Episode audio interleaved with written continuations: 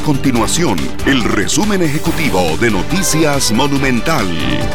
Hola, mi nombre es Alejandro Meléndez y estas son las informaciones más importantes del día en Noticias Monumental. La Comisión de Ambiente dictaminó de forma negativa el proyecto de ley que legaliza la marihuana recreativa en el país. La semana pasada se había aprobado un informe que recomendaba su archivo. Esta iniciativa había sido presentada por el gobierno en octubre del 2022.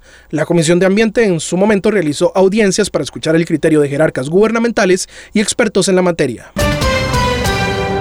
La Dirección General de Aviación Civil explicó que la vida útil del Aeropuerto Internacional Juan Santa María puede llegar hasta el 2050 si se le da la intervención necesaria a la pista y se hacen las mejoras de infraestructuras en la terminal. Así lo explicó Fernando Naranjo, director general de Aviación Civil, ante los diputados de la Comisión Especial de Infraestructura, la cual abordó el tema de la extensión del contrato con Aeris como empresa gestora del aeropuerto por 10 años más para hacer frente a la deuda del Estado de 100 millones de dólares producto de la afectación por la pandemia del COVID-19.